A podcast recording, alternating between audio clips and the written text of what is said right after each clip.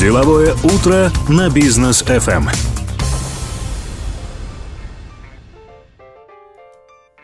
Доброе утро, дорогие друзья. Мы продолжаем деловое утро здесь на волне Бизнес FM. И у нас сегодня гость по прямой связи из э, столицы нашей республики. Э, Рахим Ошакбаев у нас сегодня экономист, член НСОТ при президенте Республики Казахстан. Доброе утро, Рахим. Доброе, утро. Доброе утро, ребят. А, ну что ж, э, у нас сегодня тема такая очень актуальная, которая волнует многих казахстанцев, на самом деле, да, после вот этих январских событий все вдруг начали переживать по поводу цен на недвижимость. А, Рахим, вот скажите ваше мнение по этому поводу, что будет, какие у вас прогнозы? Ну, переживания, безусловно, обоснованные. Очевидно, что э, политическая нестабильность, неопределенность, она приводит к неуверенности. Неуверенности как потребителей, бизнеса. Э, и я думаю, что если выйдут замеры, то, безусловно, мы увидим увеличение количества жилья, которое выставлено на продажу на экспозиции. А, мы, скорее всего, соответственно, увеличение предложения жилья, оно приведет, приводит к его снижению. А, но я думаю, что сильно паниковать по этому поводу не стоит. Это вполне естественная реакция рынка потребителей на те события и на неопределенность, которая произошла. Но ключевой вопрос, ключевой вопрос, как долго это продлится. Потому что в свое время, как говорил Уоррен Баффет, а, покупайте при громе пушек э, и, соответственно, продавайте при э, когда звучат фейерверки. Э, сейчас, конечно, ситуация политическая стабилизируется. Насколько уверенно и долго, я думаю, все игроки рынка будут ждать предстоящие 2-3 месяца. А, президент объявил о э, большом пакете реформ вроде как, но их конкретное содержание будет известно, я полагаю, где-то в начале февраля. Он поручил правительству подготовить план до конца года по экономике. И уверен, что рынок жилья, рынок строительства, наверное, а, займет а, отдельное положение в нем для того, чтобы он строительство не просело, предложение нового жилья не просело. Есть эффективные механизмы и строительство, вот мы как экономисты знаем, это проверялось неоднократно, особенно последние годы, а, является очень большим э, сильным драйвером.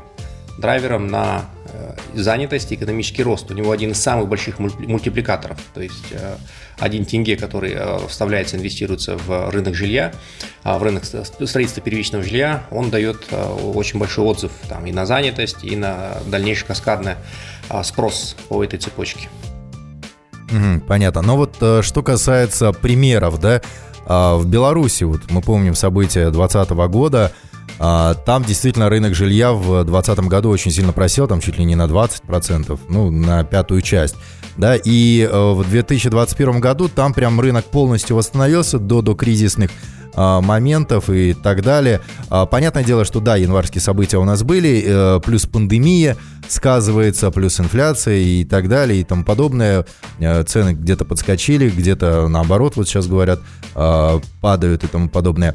Вот э, что касается продажи жилья, понятно. А вот что касается покупательской самой способности людей, вот как вы оцениваете именно эту этот момент в ближайшей перспективе в Казахстане? Если базово смотреть, в Казахстане а, большой мегатренд, который идет все годы, а, вот эти 30 лет, и он продолжится, это урбанизация.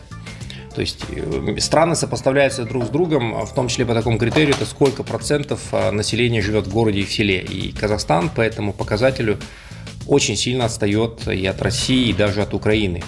И поэтому ну, совершенно точно можно ожидать, что а, урбанизация продолжится.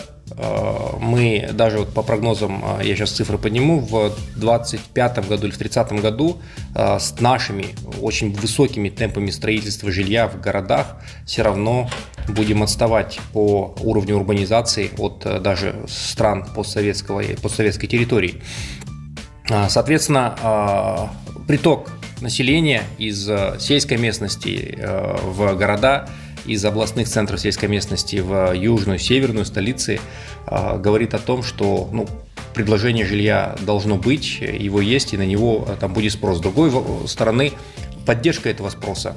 А, есть программы 7.20.25, они есть система жилстройсбербанка, есть вот это долгожданное решение передачи, иметь возможность передачи пенсионных накоплений в систему от басы банка. В целом система от Басы банка ее очень долго как бы строили, она достаточно, ну такая э, непростая, но работоспособная. И основную часть ипотеки в, в стране они же выдают. Э, это все позитивные факторы, которые будут поддерживать этот спрос на рынок. Э, есть большие вопросы, которые, к сожалению, пока не отыграны. Это инфляция.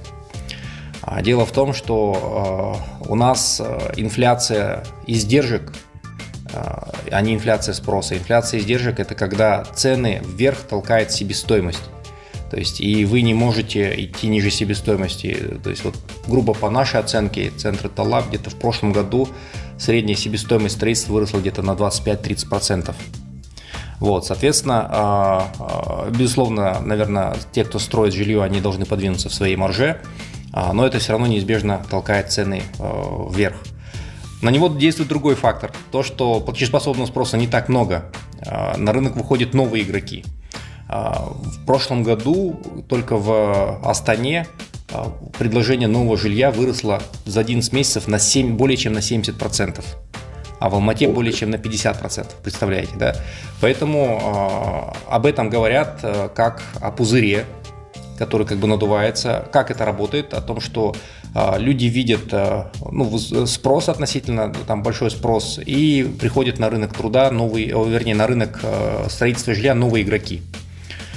Новые игроки, и есть оценки, грубо, что на последние годы на этот рынок пришло, возможно, около или даже более 100 новых компаний. В целом это хорошо, там рынок должен быть конкурентный, но случается такая неэффективная конкуренция как за клиента, так и за ресурсы. А, за клиента э, она связана с тем, что в итоге а, вот это избыточное предложение а, застройщики вынуждены конкурировать между собой снижением цены, вот, возможным там компромиссами по уровню качества и так далее, чтобы бороться вот за вот этого клиента, потому что сейчас предложение гораздо больше, нежели чем платежеспособный спрос. Вот, соответственно, в какой-то момент э, цена э, может упасть, э, возможно, даже ниже себестоимости. А тут еще вопрос в том, что строительная отрасль, э, она характеризуется тем, что там очень сложно контролировать себестоимость. Управлять себестоимостью, особенно когда у вас э, есть про- проблемы с границей, с Китаем, э, есть проблемы с э, неконтролируемым ростом цен на стройматериалы э, и так далее. И второй момент – это неэффективная конкуренция за ресурсы то есть, когда у вас повсеместно закладывается большое строительство, а Казахстан, к сожалению, на мой взгляд, это э, совершенно неправильная пагубная политика правительства была и остается. Мы все время гонимся за метром, за объемами, за, за вот этим ростом ВВП. Понимаете, вот для простого человека, я сейчас могу уйти в сторону, поскольку это моя любимая больная мозоль, что очень неправильно гоняться за экономическим ростом. Нужно гоняться за ростом благосостояния и за устойчивым развитием. А здесь мы гонимся как можно быстрее дать рост, да, экономический рост ВВП. Как я говорил уже, стройка дает хороший мультипликатор на экономический рост. И поэтому заложили гигантские объемы строительства. В прошлом, в 2020 году мы, по-моему, построили свыше 17 миллионов квадратных метров. А, это большой рекорд на душу населения, вот на, на душу населения это почти около одного квадратного метра на душу населения. А, это выше, чем в любой там, разумной стране. Там, для сравнения, в России это 0,6 метров. То есть мы строим очень много, невероятно много. И в итоге а просто покупать некому, не хватает да? Да, рабочих бригад, спецтехники не хватает. А, компания начинает конкурировать за бетон, за арматуру, за строительные материалы. И это то, что я называю неэффективная конкуренция. А, за, а, не только за клиентов, но и за ресурсы. Рахим, скажите, пожалуйста, вот вы как раз упомянули о том, что строительные материалы, да, действительно дорожают. Что необходимо сделать Казахстану, чтобы, по крайней мере, этого избежать? Ну, то есть построить свои фабрики и заводы, которые будут там обеспечивать внутренние ресурсы страны, или как-то по-другому выходить из этой ситуации, потому что это тоже один из тех факторов, который сильно влияет на цены на недвижимость. Но здесь я думаю, что без э, разумного э, вмешательства и разумного э, саморегулирования и регулирования ну, не обойтись. То есть это вот ситуация такого провала рынка. С одной стороны, должен вроде как выиграть потребитель, да, то есть мы с вами, за счет того, что очень много предложений жилья, они конкурируют, они будут снижать цены и так далее. Но в какой-то момент, понимаете, какая-то часть застройщиков просто не злоумышленно, а просто ошибется и даст ту цену, которую она не сможет выполнить, понимаете? То есть они зафиксируются продажами, потому что нужен поток денег, они продают это жилье, там, я не знаю, по какой-нибудь там 200, там, 30, 250, 280 тысяч тенге за квадрат, собирают эти деньги, а стройматериалы подорожали, и в итоге они хотели бы достроить, но не могут достроить. И исход этой ситуации самый вероятный – это а, проблемные строительные объекты, проблемные дольщики. То есть люди будут говорить, подождите, где наши квадратные метры, там, ну, в смысле, где наши квартиры, достройте, а у них просто денег не хватило, понимаете, вот объективно. Мне эта ситуация очень, э, очень беспокоит. Мы грубо оцениваем, что если не предпринимать каких-то усилий, а, то мы получим где-то 30 и даже, возможно, 35 тысяч проблемных дольщиков в ближайшие 2-3 года. Вот, поэтому я не хочу сеять э, сильно как бы панику, но сейчас вот мы э, обращаемся в правительство, администрацию, президента привлечь внимание к этой проблеме. А, то есть э, этим всем строительным объектам нужно помогать. А, то есть их не надо там контролировать, говорить, вы смотрите, собирайте и так далее. А их, им нужно помогать. Еще проблема в том, что мы же проходили через а, вот этот кризис на рынке недвижимости, да, и чтобы он не повторился, а, был разработан закон а, о долевом участии, в рамках которого есть определенные меры, да, для того, чтобы а, собирали застройщики деньги и, соответственно, имели для этого финансовую там какую-то базу, возможности достроить. Но проблема в том, что свыше 70% сделок сейчас, как минимум в Астане, они идут с нарушением а, договоров долевого участия.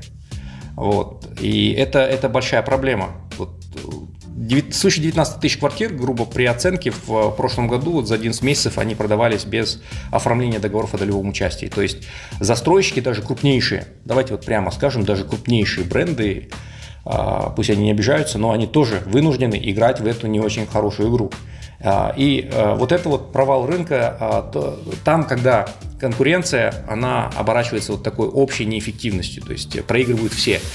Поэтому им надо как-то договориться о соблюдении правил игры. Я уже знаю как минимум там 2-3 строительные компании, которые взяли деньги, потом поняли, что они за эти деньги не смогут достроить, и они просто их вернули. Они просто, mm-hmm. даже вот а, одна компания, я знаю, а, там, она плюс 10%, но она богатая и лидер рынка, она плюс 10% а, вернула тем, кто купил у нее долевое участие, обратно деньги. В любом случае, потребители, они же потеряли, ну, как минимум, время. Да. да, но зато они не потеряли деньги хотя бы массу, потому что и они находятся в гораздо лучшей ситуации, нежели чем э, их сограждане, которые собрали, взяли в долг, я не знаю, ипотеку, занесли эти деньги, как бы и ничего в конце не получат. Получат долгострой, который там, я не знаю, будет 5-7 лет достраиваться. Здесь очень важно всем э, понять, что э, не надо искать зло, злоумышленников среди застройщиков, там, да, а, они, уверен, там все практически добросовестно могут ошибаться, добросовестно, ну, попали в эту ситуацию. То есть э, цены, действительно, инфляция бешеная, цены на стройматериал растут, скорее всего, продолжат расти. Поэтому а, сейчас а, и вот то, что мы предлагаем правительству, это создать такую как бы рабочую группу, обязательно включить туда представителей рынка, но и представителей э, дольщиков, понимаете, да, сейчас и здесь.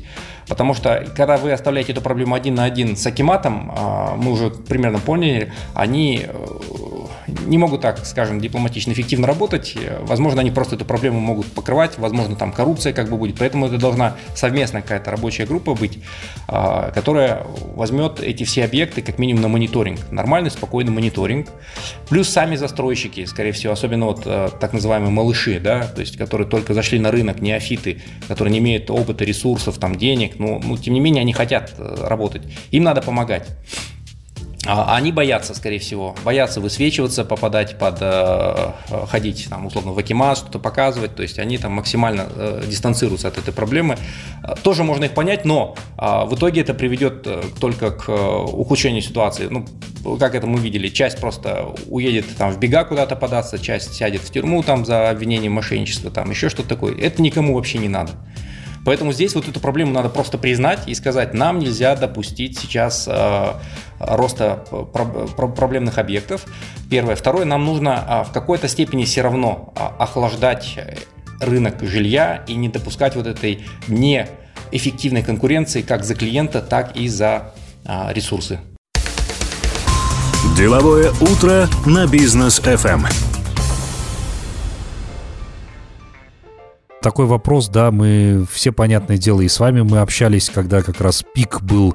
Э, вот этих событий январских. Событий январских, да, и, к сожалению, э, не обошло стороной факта мародерства, о чем мы, собственно, говорили неоднократно.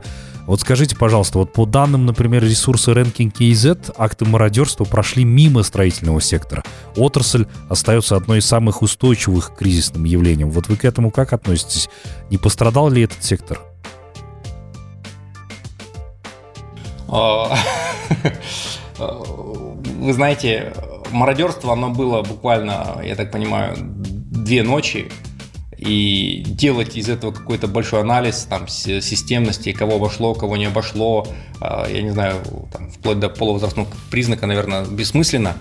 А, ну, брали то, что имеет большую ценность, стройматериалы не имеют большую ценность. Какой смысл там, я не знаю, мародерить на стройке там или в магазине стройматериалов? Арматуру уносить, да? да? Арматуру особо, особо нет. Ну, арматура в руках была, кстати, я хочу отметить. Ну да, всех, да, всех больше там в Алмате э, интересует вопрос, почему мародерство обошло крупнейшие, самые дорогие брендовые торговые дома, такие как Есентай Мол и так далее. То есть почему их, ну, говорят, там защищались и отстреливались, была организована эффективная охрана, стянута с других объектов. Но в целом я хотел бы еще раз выразить соболезнования всем нам. Э, трагедия потрясает своими масштабами, и я так понимаю, что мы еще полностью даже не поняли масштаб этой трагедии. Э, меня очень сильно расстраивает то, что мы до сих пор не знаем э, фамилии, имен погибших со стороны гражданского населения. И уже неважно, там, были они мародерами, не мародерами, э, грабили, не грабили и так далее, просто нужны имена. Э, сильно беспокоит информация о том, что еще тысячи людей сейчас находятся, понятно, под следствием. Есть следствие, но просачивается информация о злоупотреблениях, о том, что с ними обращаются неправомерно, возможно, избивают, пытают, выбивают показания и так далее. Это ужасно, и здесь, э, к сожалению, наши институты гражданского общества сейчас дают большую осечку. То есть не хватает правозащитников, независимых, достоверных, кому есть доверие. И э, эта вся история, вот вы за ней наблюдаете как журналисты, э, у меня картинка, если честно, вообще не сложилась. Э, несмотря на все обилие информации, то, что мы все разговариваем, делимся впечатлениями, знаем очевидцев, но что это было, кто это сделал, для чего это сделал, до сих пор непонятно. Я думаю, что в историографию, наверное, это зайдет как самая мутная история вообще, которую когда-либо кто-либо видел. Не, ну, может быть, нам все-таки дадут ответы на многие вопросы, только надо чуть подождать. Я очень на это надеюсь. Но главное, чтобы ответы были не скорректированы. Пока, как бы, пока не срастается. Пока не срастается, да, действительно, Рахим. Ну, и еще давайте обсудим утильсбор, собственно, и сейчас многие наши слушатели э, говорят и прям проявляют какую-то уверенность в том, что э, отмена этого утильсбора и пересмотр, собственно, этих ставок э, сильно отразится на цене на автомобили. Вы как считаете? У нас есть сайт онлайн-петиции NHKZ, и туда поступила петиция, которая сейчас я вот зайду прямо при вас и посмотрю, сколько она набрала. Петиция называется а, «За дешевые автомобили». И вы знаете, в Казахстане даже некоторые наблюдатели э, говорят, что а, любое серьезное а, событие, протестное событие, триггером является что-то связанное с автотранспортом. Вот, да. то есть для нас, как, э, наверное, кочевников, получается это очень важно. Вот, мы требуем сделать новые автомобили доступнее для граждан. Она сейчас набрала 5515 реальных живых подписей.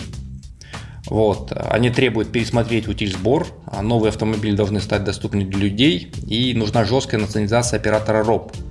Вот. И в-четвертых, новый госоператор должен заняться своим прямым делом очистить дороги страны от шрота.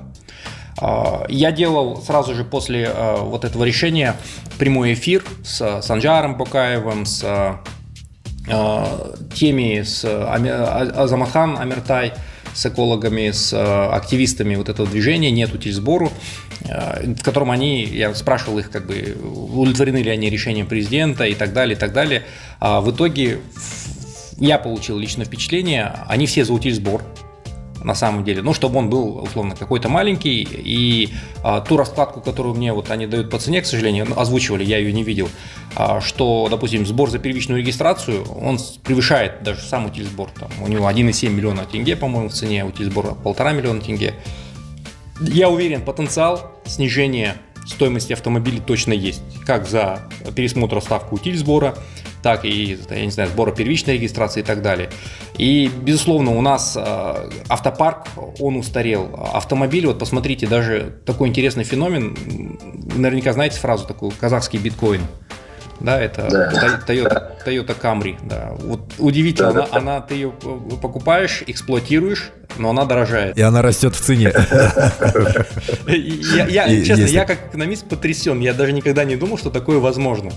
То есть те автомобили, которые куплены там в какое-то время, они сейчас стоят э, заметно дороже, нежели чем.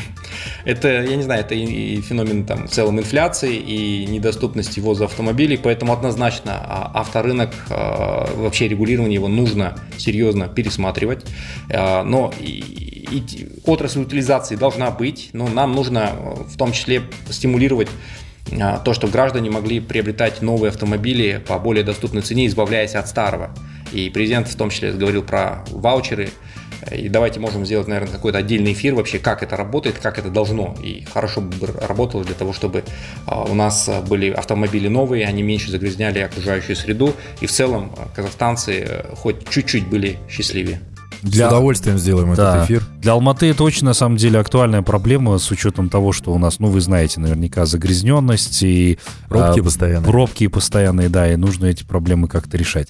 А, Рахим, ну и еще не можем обойти а, стороной такую тему, как банковский сектор. А, как он сейчас будет развиваться, да? Мы все помним эту критику а, Банку развития Казахстана, которую президент как раз высказывал, да? Ну, понятно, они там критику восприняли, сейчас будут работать над этим. Но в целом, как будет банковский сектор сектор развиваться в Казахстане, особенно после вот этих январских событий? Банковский сектор, а, я бы за него сильно не переживал. А, Банк развития Казахстана, он находится за контуром, наверное, коммерческого банковского сектора. Это отдельная история. А в целом, ну, банки, они бенефитили, э, зарабатывали очень много. Ну, условно, возьмите тот же Каспий банк. Вчера мы делали эфир с Динарой Саджан я посмотрел, а, их капитализация за период пандемии выросла там с 7 миллиардов долларов, чуть больше, до 32 миллиардов долларов. То есть, ну вот представляете, да? Четыре с половиной раза. Да.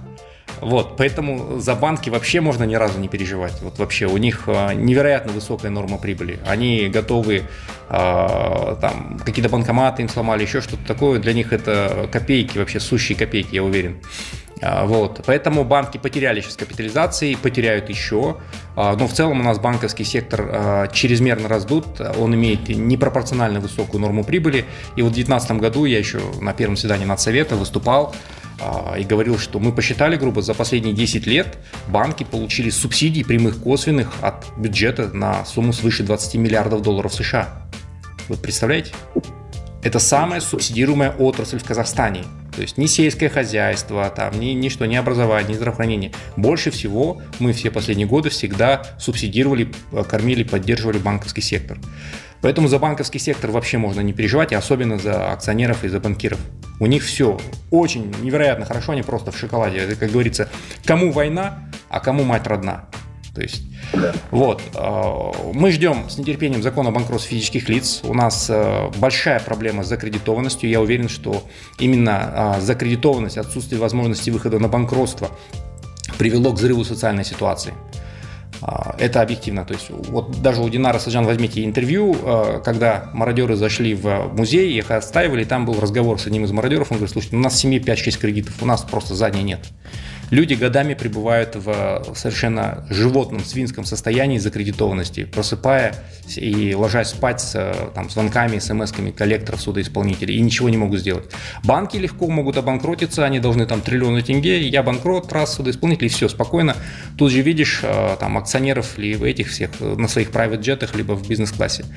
А, у них все хорошо, а люди, люди, представляете, поэтому нам очень важно сейчас принять э, хороший, действенный, э, такой действительно народный закон о банкротстве физических лиц, чтобы люди могли разрешать свою неплатежеспособность, потому что ну, физически они не могут уже это выплачивать. И э, тогда банки перестанут выдавать кредиты, которые не возвращаются. То есть вот здесь такой парадокс. Сейчас банковская модель, почему они имеют такую дикую капитализацию, заключается за счет того, что они просто могут всучивать кредиты. То есть они заинтересованы в максимальной раздаче кредитов даже тем, кто не может вернуть. Почему? Потому что люди, один раз взяв кредит, они его в любом случае с них не мытьем, так катанием, как-то там спишут и заберут эти деньги. Вот, поэтому они максимально раздают кредиты. Вы наверняка знаете там семьи, в которых там 5-6 кредитов каких-то, да, спокойно. Да, да. А вспомните, допустим, США, развитые страны, не знаю, Германию. Вам, чтобы взять кредит в банке, вам нужно пахать на вашу кредитную историю, показывать свою кредитоспособность, правильно же? То есть люди первую ипотеку, не знаю, там 40-45 только, да, за счет э, кредитной истории, по кредитной карточке, я не знаю, берут 100 долларов, 200 долларов и возвращают. А, помните первый совет мигрантам, когда они приезжают э, в США? Им говорят, сразу же бери кредитную карточку, хотя бы на 100 долларов, 200, бери этот кредит и возвращай его. Бери и возвращай, бери и возвращай. Вот. И тогда ты себе будешь нарабатывать кредитную историю, а кредитная история там, и в Германии, и в США это все. То есть вы даже там в Германии не можете а, квартиру снять в аренду, если у вас испорченная кредитная история. То есть люди нарабатывают. То есть в развитых странах банки дают деньги только тем, кто может реально вернуть. А у нас из-за вот этих перекосов и лоббирования интересов финансового сектора а, кредиты дают абсолютно всем, потому что люди никогда с этого не выйдут. И поэтому все эти годы а, банковское лобби активно сопротивлялось принятию закона о банкротстве физических лиц. Вот представляете, в 2015 году а, Назарбаев в поручении, в послании, в послании дал прямое поручение, это высший вообще документ, который кладется в так называемый общенациональный план мероприятий, и все, там за него голову отсекают. Целый пункт был, принять закон о банкротстве, его не приняли. В 2017 году он снова в послании говорит, я поручаю ускорить разработку закона о банкротстве физических лиц. Снова ничего. В 2019 году мы в надсовете первые там нагретые ожидания, первое заседание, мы говорим, слушайте, это самая большая проблема, у нас там свыше миллиона человек на просрочке. А, тоже тишина, ни в коем случае. И вот только а, из-за вот этих протестов, да, серьезных протестов, возмущения, а, наконец-то а, было принято решение принять закон о банкротстве физических лиц, но я очень скептичен. А, банки, скорее всего, и депутаты снова его а, сделают таким нерабочим. И причем вот даже э, Акжол предлагал, э, Народная партия Казахстана, постоянно одна из их ключевых повесток принятие закона о банкротстве физических лиц, но э, партия власти, правительство, и, Нацбанк, ФР всегда э, закрывали глаза. Вот сейчас они отстреливаются. Вот есть такой э, телеграм-канал Finance.kz, Андрей Чеботарев ведет такой псевдо. Да, да, да, мы читаем вот. его. Да. Вчера мы эфир с Динара сделали, он тут же э, выложил какие-то а, очень поверхностные цифры и говорит, «Э, закредитованности нет. А, кто там панику разводит? вот представляете, насколько цинично. Я уверен, он там, они сидят э, в финансовой какой-то аффилированности с регуляторами. Представляете, даже после всего этого они отказываются при, признавать проблему закредитованности. Я просто, я в шоке. Я в шоке. Потому, что, это сразу прибыли улетает от банков. Вот действительно, в свое время был прав классик, да, по-моему, да, кто говорил, я не знаю, э, Карл Марк, что нет э, такого преступления, на которое не пойдет э, капиталист за там э, высокую норму прибыли. Поэтому здесь, я думаю, сопротивление будет большое, и вот всем, кто имеет невозвратные кредиты, это нисколько не популизм, это нисколько не а, призыв к такому, знаете, патерналистскому или иждивенческому настроению. Но вот в, реальности а, жизнь, ситуация а, складывается иногда так, что люди не могут исполнять свои обязательства. Это нормально, это рынок. Дайте им возможность обнулиться. Вот как можно поднимать а, доходы населения, если у вас а, 10 миллионов а, населения имеет кредиты, по 2%, э, по 20-30% годовых. Вот вы же финансово грамотны, что такое 20-30% годовых? Это кошмар, просто кошмар. А у вас 10 миллионов, свыше 10 миллионов человек имеют эти кредиты. То есть они через проценты незаметно там в, у них из кармана вы, вынимают эти прибыли, которые мы видим на балансах банков и на лондонской бирже. А, вот. Из них свыше 2 миллиона человек, наша оценка, да, но эту цифру тщательно скрывают, ее нам никто не подтвердит. Нет, это все чушь, там 500 тысяч человек только на просрочке. Друзья, реально, по, по всем, я думаю, свыше 2 миллионов человек не могут исполнять свои обязательства. Вот. Как можно поднимать реальные доходы населения, если вы не обнулите э, э, людям э, дно, понимаете? То есть, чтобы они коснулись дня, все. А, а банкротство что означает? Что все, после признания судом процедуры банкротства человек никому ничего не должен. Он потеряет в правах, он не сможет брать новые кредиты там, и так далее, но а он, во всяком случае, достиг. И дальше от этого можно расти. Поэтому я уверен, ни одна экономическая программа а, президента, правительства, она не а, будет, не даст никакого эффекта, пока мы не дадим людям обнулить свои обязательства, тем, кто реально не может их исполнять.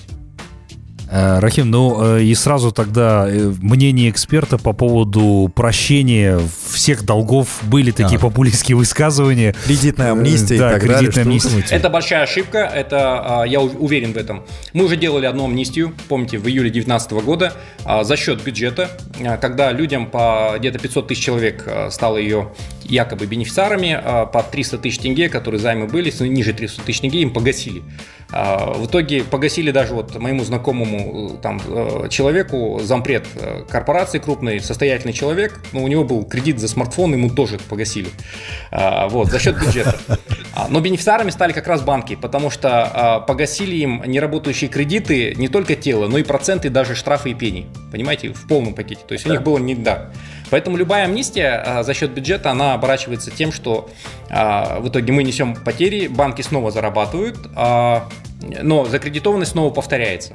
То есть, и вот в- на начало 2019 года у нас было где-то полтора миллиона человек на просрочке, по нашей оценке, погасили кредиты 500 тысячам э, человек, но количество закредитованности выросло на начало уже 2020 года 1,7 миллиона человек. То есть, чем больше вы а, как бы амнистируете, погашаете, тем больше вы побуждаете брать кредиты. Это ну, большая ошибка. Нужно сделать так, чтобы а, те, кто, а, чтобы не было выгодно давать кредиты тем, кто не сможет их вернуть. Вот, и тогда их перестанут выдавать налево и направо. И тогда мы перейдем к а, вот, нормальной модели развитых стран. А, Коринговые системы банки вынуждены будут перестроить, объем кредитования физических лиц снизится, прибыли банков снизится, но зато мы не будем иметь ситуацию, когда люди в безнадеге просто там пребывают в, в таком животном состоянии. А, Рахим, ну и не могу спросить по поводу новых ипотечных программ в Казахстане. А, Появятся ли они? Они И точно вот нужны. Они точно нужны. Они точно нужны, потому что, э, ну, помимо занятости, там, какого-то а, улучшения, э, даже не улучшения жилищных условий, а именно вот этот процесс урбанизации нужно поддерживать. Мы базово село, а, именно пребывание людей в сельской местности, там нет занятости, там нет инфраструктуры для воспитания развития людей полноценно. То есть а, не секрет, что сельское образование уступает городскому образованию зачастую очень сильно, там на полтора, два, три года функциональной грамотности. Если мы сравниваем с, даже с развитыми странами, не только вот пост СНГ, там, скажем, Австралия, которая имеет также большую территорию, Канада, там население сконцентрировано в крупных городах, иногда даже там в двух-трех крупных городах. Поэтому, я думаю, поощрять этот процесс э, урбанизации нужно в первую очередь тем, что должна быть очень дешевая. Спасибо большое, ипотека. Рахим, что этот, э, вышли с нами на связь, э, провели с нами интервью. Я думаю, что будет очень весьма интересно и полезно для всех наших слушателей. Какие-то определенные выводы мы в любом случае сделали. Вам удачи, и я надеюсь, что мы еще раз с вами свяжемся для того, чтобы отдельно уже поговорить по поводу утиль сбора. Тема очень интересная, да. Спасибо, Спасибо большое. большое. Всего Да. доброго. Всего доброго.